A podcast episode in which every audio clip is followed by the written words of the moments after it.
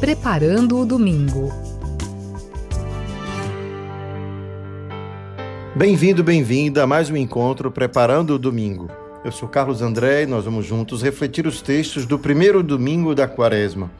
Para bem participar deste encontro, para escutar a palavra de Deus, é sempre bom invocar o Espírito Santo, pedir as luzes do alto, para que o nosso coração também se abra aquilo que a palavra de Deus nos ensina e possamos assim transformar a vida. Vamos então rezar invocando o Espírito Santo de Deus.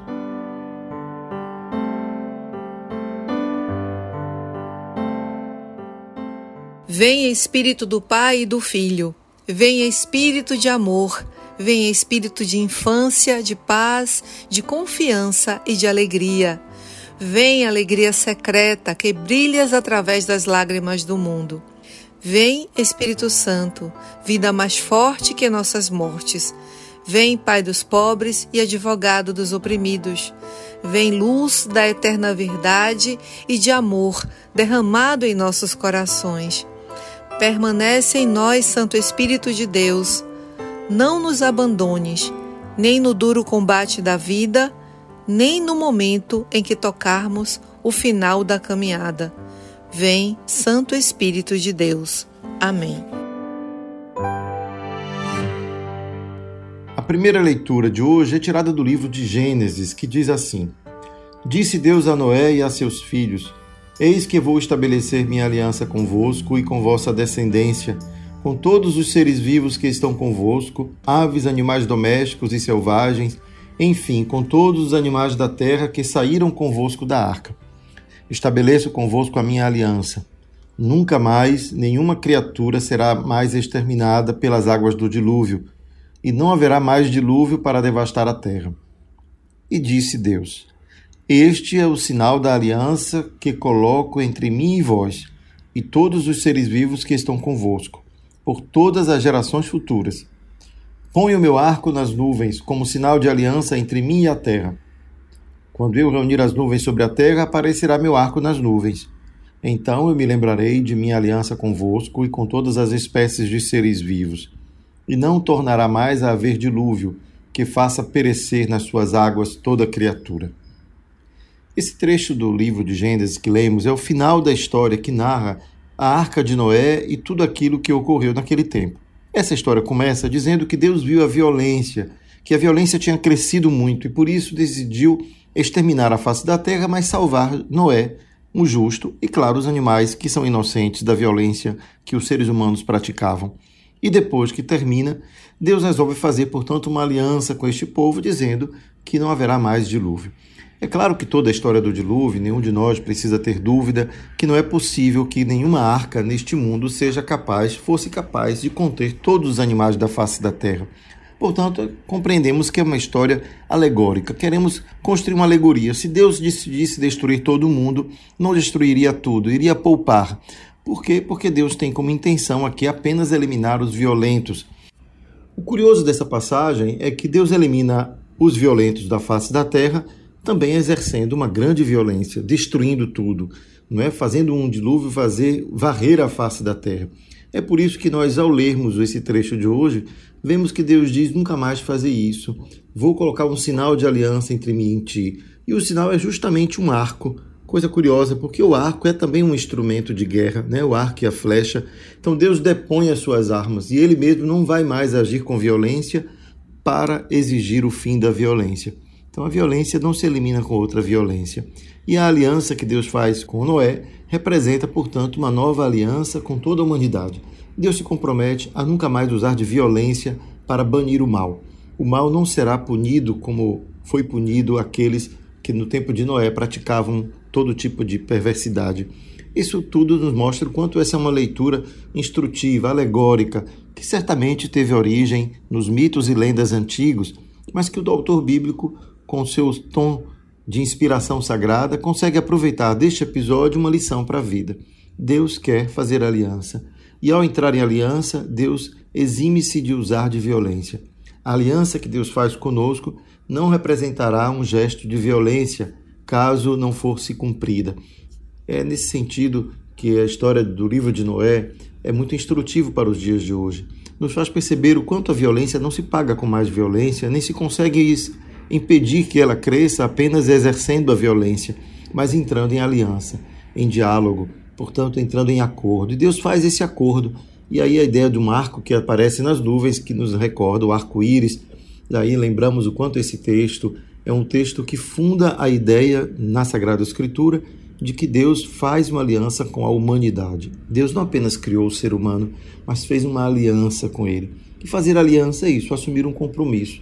Um compromisso de não violência, um compromisso de respeito mútuo.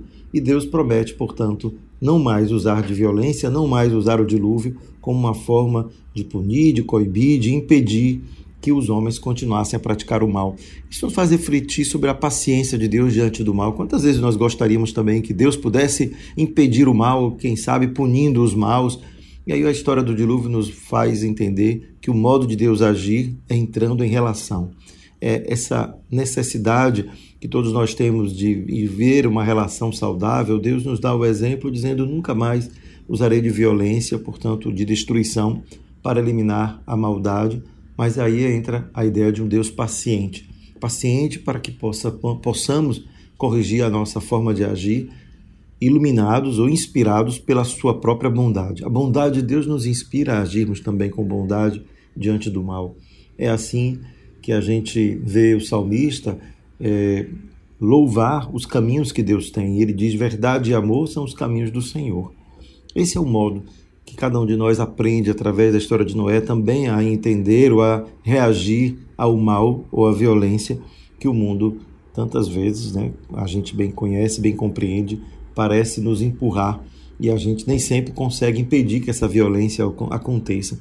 Violência de todo tipo, a falta de respeito pelo outro, a dificuldade de acolher o outro simplesmente na sua diferença, na maneira dele ser, e tudo isso representa, portanto, uma resistência, resistir a responder o mal com o mal. Desse modo, vemos como a primeira carta de São Pedro, que é a segunda leitura, dá-nos assim a ideia do quanto Cristo faz parte dessa mesma lógica. Ele não reage àqueles que eram violentos contra ele com a mesma violência, mas pelo contrário, com mansidão. E assim diz São Pedro: Caríssimos, Cristo morreu uma vez por todas, por causa dos pecados, o justo pelos injustos, a fim de nos conduzir a Deus sofreu a morte na sua existência humana, mas recebeu nova vida pelo Espírito. No Espírito, ele foi também pregar aos espíritos na prisão, a saber, aos que foram desobedientes antigamente, quando Deus usava de longanimidade nos dias em que Noé construía a arca. Nesta arca, umas poucas pessoas, oito, foram salvas por meio da água. A arca corresponde ao batismo, que hoje é a nossa, é a vossa salvação pois o batismo não serve para limpar o corpo da imundície, mas é um pedido a Deus para obter uma boa consciência em virtude da ressurreição de Jesus Cristo. Ele subiu ao céu e está à direita de Deus, submetendo-se a ele anjos, dominações e potestades. Essa forma de também escrever de Pedro reflete a espiritualidade da sua época, a maneira como compreendia o mundo espiritual, mas dentro disso está incutido já a primeira compreensão que os cristãos tiveram a respeito do valor da cruz de Cristo.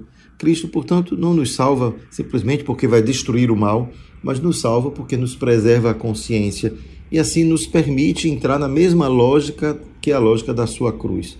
Não é permitir, portanto, que pelo batismo, isto é, essa experiência de unir-se com ele na cruz, todos nós possamos também fazer essa experiência da longanimidade de Deus para conosco. Isto é, Deus é paciente. A longanimidade significa isso. Deus espera longamente né? Ele não fica é, buscando né, ocasião para nos pegar de surpresa, mas pelo contrário, espera que cada um de nós tenha o tempo suficiente para redimir-se, para corrigir-se, para buscar viver de maneira mais coerente com o Espírito, com o Espírito de Deus que habita em nós.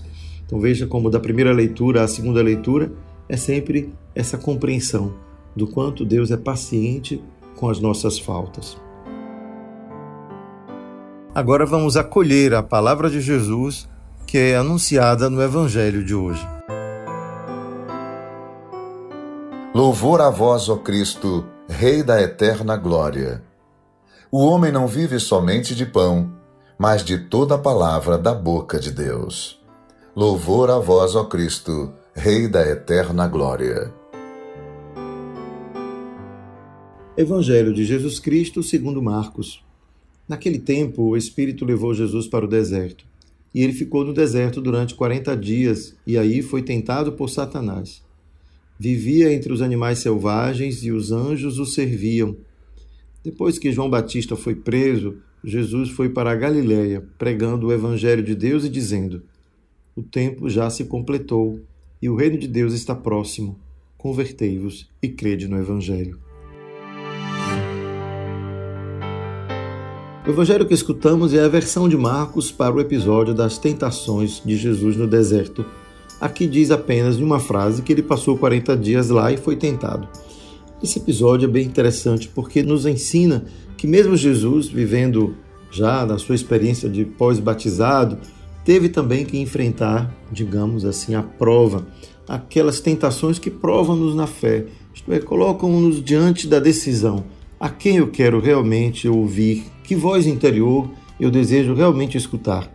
É aquela que me fala de um certo lugar egoísta, invejoso, vaidoso, muitas vezes cheio de cobiça e, portanto, muito apegado aos bens materiais?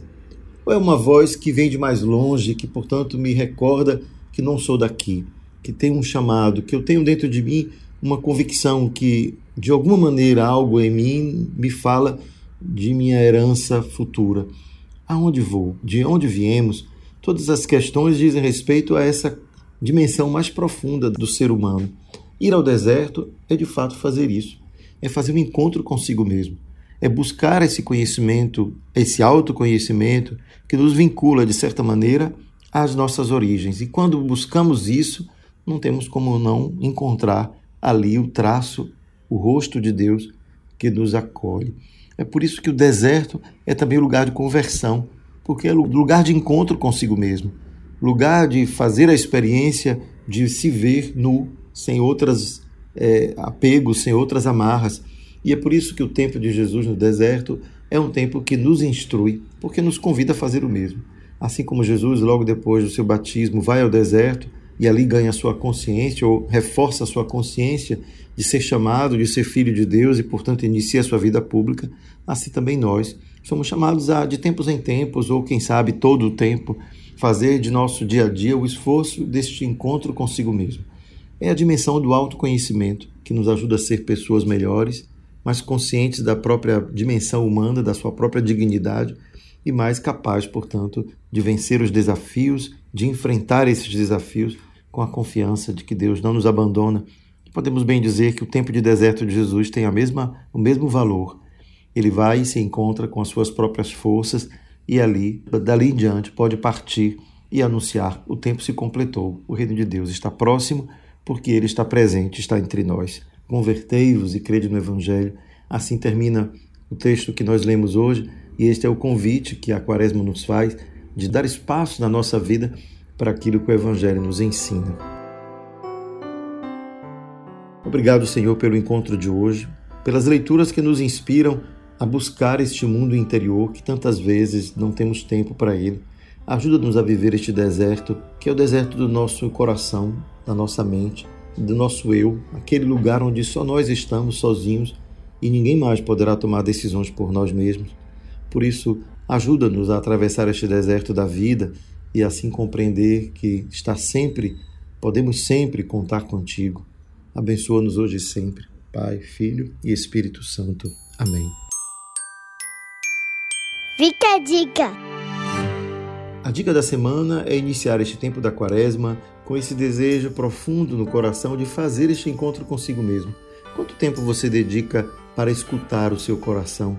Que espaço você deixa na sua vida, no seu dia a dia, para fazer silêncio e se perguntar o que eu realmente desejo? onde estão de fato as minhas melhores energias.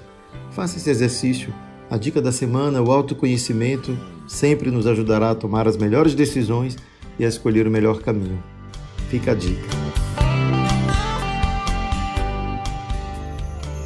Preparando o domingo.